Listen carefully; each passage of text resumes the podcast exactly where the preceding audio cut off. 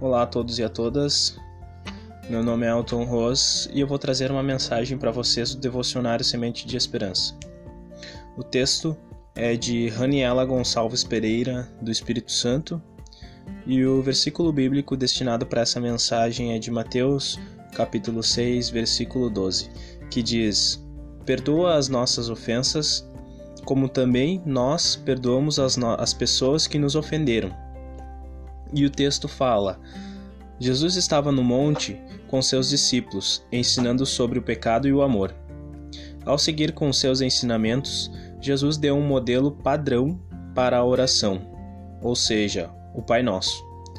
Oramos tantas vezes em nossas comunidades, em nossas casas ou com nossos amigos e não paramos para refletir sobre cada parte desta oração. Em específico, destaco Perdoa as nossas dívidas, assim como nós perdoamos aos nossos devedores. Destaco uma parte extremamente importante, não desmerecendo as outras, mas o perdão. Ele é essencial para o nosso convívio dentro da, da comunidade, do convívio social em todos os lugares.